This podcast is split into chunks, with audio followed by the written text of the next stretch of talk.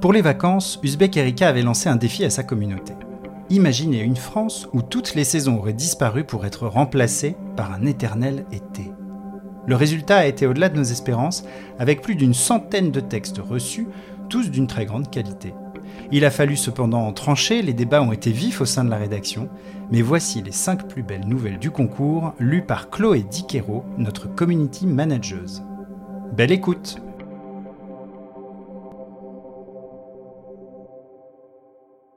Un nouveau souffle de Cédric Texera. Pour Zoé, le chemin de l'école était toujours une expédition. Surtout le trajet retour, sous la vigueur d'un soleil qui écrasait le village depuis l'aube. La jeune fille avait pour habitude de faire une courte halte à l'abri d'un grand olivier afin de reprendre des forces avant la traversée du secteur bétonné, interminable plaine lisse et aride coincée entre deux îlots de végétation. L'astre du jour, haut dans le ciel, semblait guetter le moment où elle quitterait son parasol feuillu pour l'accabler de son rayonnement intense. Elle prit une grande inspiration et s'engagea dans la fournaise. Le souffle chaud, brutal, la fit transpirer abondamment, sensation qu'elle avait appris à apprivoiser. Elle longea d'un pas cadencé le grand bâtiment blanc dont elle connaissait par cœur les dessins irréguliers du crépi. Elle avançait en fixant au loin les énormes boîtiers de climatisation adossés au mur, dont le ronronnement allait crescendo. Elle appréhendait le moment où l'haleine de ces monstres deviendrait si suffocante qu'elle devrait s'en écarter pour les contourner, rallongeant d'autant la distance qui la séparait de l'ombre protectrice de l'îlot de fraîcheur. Elle s'arrêta. Des jappements plaintifs perçaient le silence brûlant. Ils venaient de l'arrière du bâtiment, après les climatiseurs. La jeune fille bifurqua et découvrit en franchissant l'angle du mur une silhouette d'enfant étendue au sol. À côté d'elle, un chien en panique. Zoé se précipita, et constatant que l'enfant était conscient, passa son bras sous son épaule pour le relever et l'amener jusqu'à l'îlot végétal. Elle ignora les vertiges et les étoiles qui dansèrent devant ses yeux, et une fois la tonnelle naturelle atteinte, tous deux s'écroulèrent dans l'herbe tendre et tiède. C'était un garçon un peu plus jeune qu'elle, peut-être douze ou treize ans. Ses lèvres étaient desséchées et ses yeux perdus dans le vague. Zoé lui fit boire le contenu de sa gourde, et le voyant désorienté et dans l'incapacité de parler, décida de l'amener chez elle. Il fallait absolument le réhydrater. Elle le soutint au mieux sur les deux kilomètres restants avec le chien qui suivait en haletant. À bout de force, elle manqua de trébucher en descendant les marches qui rejoignaient le perron de l'habitation semi-enterrée au toit végétal. À l'intérieur, une fraîcheur providentielle l'enveloppa. Les aérations disposées judicieusement facilitaient la circulation naturelle de l'air ainsi que le refroidissement par le sous-sol. Sa mère ne cacha pas sa surprise en voyant débarquer sa fille ainsi accompagnée. Mais qu'est-ce que. Zoé C'est un claustré Zoé marqua un temps d'arrêt. Regarde insista sa mère. Sa peau claire, ses habits d'intérieur, épais et sans aération. Mais où l'as-tu trouvé Dans son élan de panique, Zoé n'avait rien remarqué. Un claustré. Cette communauté qui avait fait le choix, quand l'été caniculaire était devenu permanent, de s'enfermer pour vivre sous la protection constante des climatiseurs. Il était effondré en pleine rue, maman, près du bâtiment blanc. Oui, je savais que c'était la cité des clostrés, mais. Mais je croyais qu'ils sortaient jamais de chez eux. Tu as bien fait, dit la mère en s'apaisant. Tu lui as probablement sauvé la vie, on va le rafraîchir. Prends une combinaison respirante dans l'armoire et, et humidifie-la. Ça va aller maintenant, maman. Il fait frais ici, non? s'inquiéta Zoé. Je ne sais pas. Pour lui, c'est encore très chaud. Un quart d'heure plus tard, le jeune garçon revenait à lui, et son chien lui léchait la main en glapissant de joie. Il semblait s'accommoder de la chaleur et parvint même à s'exprimer. Il dit s'appeler Nathan et raconta sa mésaventure. Il était tout juste rentré de l'école, ses parents encore au travail, quand Lucky avait réclamé pour sortir. Il arrivait à son compagnon à quatre pattes de prendre l'air, mais jamais plus de quelques minutes. Cette fois, il avait refusé de rentrer. Nathan était donc sorti pour le récupérer l'avait suivi dans les méandres de la cité et avait fini par s'évanouir sous l'effet de la chaleur. Au fait, quelle heure est-il? s'écria-t-il subitement. Mes parents vont s'inquiéter. L'état de Nathan étant plutôt rassurant, la mère autorisa Zoé à le raccompagner chez lui. Une légère brise rendait l'atmosphère un peu plus supportable, mais Nathan soufflait et lui qui traînait la patte. Zoé alimentait la conversation afin que le garçon ne se focalise pas sur la chaleur. Elle expliquait avec fierté toutes les astuces qu'elle connaissait pour vivre normalement au cœur de la fournaise permanente. Nathan rougissait à vue d'œil et vida trop rapidement l'intégralité de ses trois gourdes. Zoé dut le soutenir à plusieurs reprises, mais ils arrivèrent finalement à bon port. La porte de la maison s'ouvrit en coulissant et dévoila un sas sombre qui cracha un froid âcre. Les parents de Nathan, malgré le soulagement de voir leur fils sain et sauf, fustigèrent Zoé. Le garçon eut beau tenter d'expliquer qu'elle lui avait porté secours, la jeune fille essuya un torrent de reproches et se retrouva en quelques secondes face à une porte close, au milieu de cet étrange quartier aseptisé, rythmé par le seul bourdonnement des climatiseurs. De retour chez elle, secouée, elle tomba au milieu du récit de sa mésaventure par sa mère à son père qui venait de rentrer. Ce dernier la réprimanda de façon si sèche qu'elle eut l'impression d'avoir commis un crime. Tu n'as pas à aider les claustrés, Zoé. Chacun a choisi sa place et chacun doit la garder. Zoé alla se coucher ce soir-là en pleurant à chaudes larmes. Les jours suivants, elle pensa souvent à Nathan et se demandait s'il allait bien. Elle faisait quotidiennement un détour en revenant de l'école et parcourait les allées singulières de la cité des Clostrés. Là-bas, pas une once de verdure, pas un arbre, pas de vie, rien que du béton blanchi à perte de vue. Juste des logements cubiques aux fenêtres minuscules, agencés comme un jeu de construction, desquels jamais une âme n'émergeait. Les Clostrés ne quittaient leur maison qu'à bord de véhicules surgissant de vastes parkings souterrains, toujours sous atmosphère confinée. Zoé ne parvenait pas à trouver le courage de sonner à la porte du garçon. Un jour, Lucky l'attendait devant chez elle, allongée à l'ombre d'un bosquet. Il lui fit une fête comme s'ils se connaissaient depuis toujours, et lui fit comprendre qu'elle devait le suivre. Le chien semblait s'être accoutumé à la chaleur et il l'amena d'un bon pas à la maison de ses maîtres, dont il gratta frénétiquement la porte. Nathan apparut, un masque respiratoire sur le visage. Les adolescents furent surpris de se retrouver face à face. Qu'est-ce que tu fais là, Zoé? Qu'est-ce qui t'arrive, Nathan? Nathan invita Zoé à entrer. En pénétrant dans le sas, la jeune fille eut la désagréable sensation de plonger dans un bain d'eau glacée. C'est Lucky qui m'a amené ici. Il m'attendait devant chez moi. Je le laisse sortir quand mes parents ne sont pas là. Me défendent de lui ouvrir. Mais il insiste tellement veut toujours que je le suive. Me tire par la manche. Chaque bout de phrase était entrecoupé d'une respiration laborieuse et sifflante. Zoé remarqua alors la pâleur bleutée de la peau de Nathan. Tu es malade?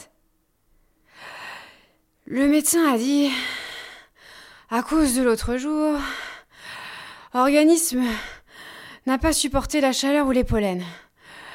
Mes parents disent L'air chez nous est filtré. Dehors, on est exposé à un tas de cochonneries. Il se mit à tousser, peina à reprendre son souffle. Il sourit à la moue inquiète de Zoé. Mais t'en fais pas Ça va Les nouveaux amis prirent le temps de se raconter leur vie, discutèrent de tout et de rien. Au bout d'un moment, Lucky les interrompit en tirant le pantalon de son maître, puis alla se poster devant la porte. Il veut toujours que j'aille dehors avec lui. Au fait, euh, tes parents rentrent quand? demanda Zoé. Je ferais peut-être mieux d'y aller. Nathan se rembrunit. Désolé pour l'autre jour. Pas ouvert d'esprit. Zoé pensa à la réaction de son propre père, mais ne dit rien. Nathan lui attrapa le bras et la regarda d'un air suppliant. Zoé, s'il te plaît, je veux retourner dehors. Dans ton état? C'est de l'inconscience. Et la nuit, quand le soleil dort, les températures sont plus supportables, non? Zoé soupira. La lune projetait son empreinte sur l'onde paisible de la rivière traversant le village. La nuit libérait les chants des oiseaux et l'estridulation des insectes. Zoé avait choisi l'endroit le plus frais. Un tapis épais d'herbes et de fleurs sauvages dans lequel Lucky se roula allègrement, avant d'entreprendre de courser un papillon de nuit.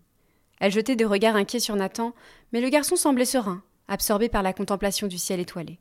Sous son masque, sa respiration était régulière. À sa demande, Zoé lui raconta le quotidien des non-claustrés. Nathan était fasciné par l'étendue du savoir de la jeune fille sur les arbres et les animaux. Elle expliqua apprendre tout cela à l'école. Leur vie s'articulait autour du fonctionnement de la nature, car c'est elle qui imposait ses cycles. C'est justement parce qu'on l'avait trop contrainte qu'elle s'était détraquée au point de faire voler en éclats l'alternance des saisons. C'est pour cette raison que vivre en osmose avec la biodiversité s'enseignait dès le plus jeune âge. On s'était finalement bien adapté à la chaleur permanente. La gestion de l'eau, rigoureuse, permettait un approvisionnement équitable pour les humains, les cultures, mais aussi pour la faune et la flore. La société s'organisait autour de principes de partage et d'entraide, dans un monde calqué sur la nature au sein de laquelle toutes les espèces collaborent, chacune apportant sa contribution pour le bien commun. la priorité ultime est donnée au développement de la végétation et des îlots de fraîcheur, le meilleur rempart contre la canicule et la sécheresse. Zoé, je voudrais encore respirer cet air. Enlever mon masque. Ce n'est pas raisonnable, Nathan, non. Et puis, nous devons entrer maintenant. Devant la maison, Lucky s'agita et refusa de franchir le seuil. Son maître, soucieux de rester discret afin de ne pas réveiller ses parents, s'agaça. Le chien se mit alors à aboyer de plus belle. Et plus les adolescents essayaient de le faire taire, plus le volume sonore augmentait. Des lumières finirent par s'allumer dans le voisinage, et des visages étonnés pointèrent par les fenêtres. Les parents de Nathan surgirent, rouges de colère. Comprenant la situation, ils accusèrent Zoé de mettre leur fils en danger. Nathan prit la défense de son ami et refusa à son tour de rentrer. Lucky aboyait tant qu'il déclencha les réponses de ses congénères depuis l'intérieur des maisons. Les habitants sortirent dans la rue, certains prenant à partie Zoé et la tension monta. Nathan, excédé, arracha alors son masque et le lança au loin. Sa mère lâcha un cri aigu qui se perdit dans le silence soudain. De longues minutes d'angoisse s'égrenèrent. La cité scrutait le jeune garçon en attendant de le voir tousser, s'étouffer, s'effondrer. À la surprise générale, sa respiration s'apaisa, et son visage bleuté sembla s'irriguer de nouveau. Papa, maman, je ne veux pas rentrer. Dehors, je respire. Dehors, je n'ai pas besoin de ça. Il pointa un doigt accusateur vers le masque au sol. Celui-ci était invisible, noyé par l'ombre des climatiseurs qui se découpaient sur le béton. Le bourdonnement des machines devint tout à coup oppressant grondement sinistre dans la nuit. Lucky hurla à la lune. Lucky hurla à la lune. C'est alors que Zoé comprit. Si le chien tenait tant à éloigner son maître de chez lui, c'est probablement parce qu'à l'intérieur, un danger le menace. Le lendemain, la nouvelle tomba. Une bactérie se développe dans le système d'air conditionné de la cité déclostrée. Une bactérie inconnue qui affectionne particulièrement les conditions offertes par les conduites d'aération. D'autres claustrés affirmèrent spontanément avoir constaté des difficultés à respirer depuis quelque temps, surtout chez les plus fragiles. Des analyses montrèrent que la bactérie résistait aux produits de désinfection classiques. Dans l'urgence, des appareils respiratoires furent distribués dans tous les foyers.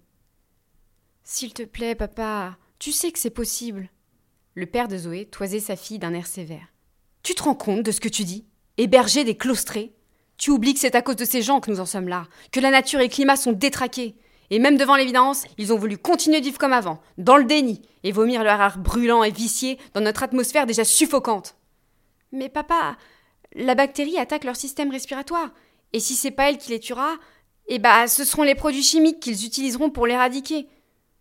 Ils ont quoi comme solution? Ce n'est pas notre problème, Zoé. Crois-moi, notre aide, ils n'en ont pas besoin. Et de toute façon, ils n'en veulent pas. Non, c'est juste que vous, les adultes, claustrés ou pas, bah vous êtes bien trop bornés.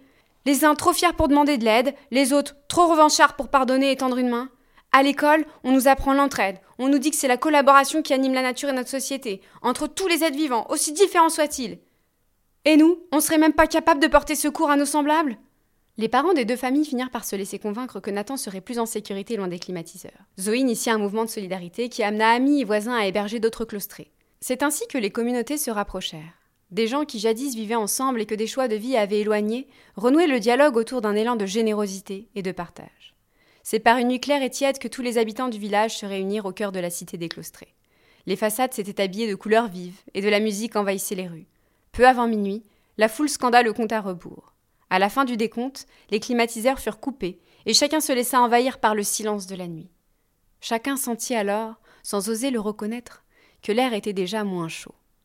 Les portes, les fenêtres, les accès au parking souterrain furent grands ouverts.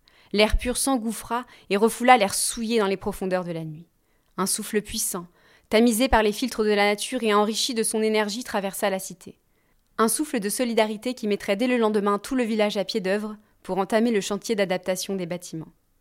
Bientôt, la cité accueillera de nouveau ses habitants dans un hameau de verdure.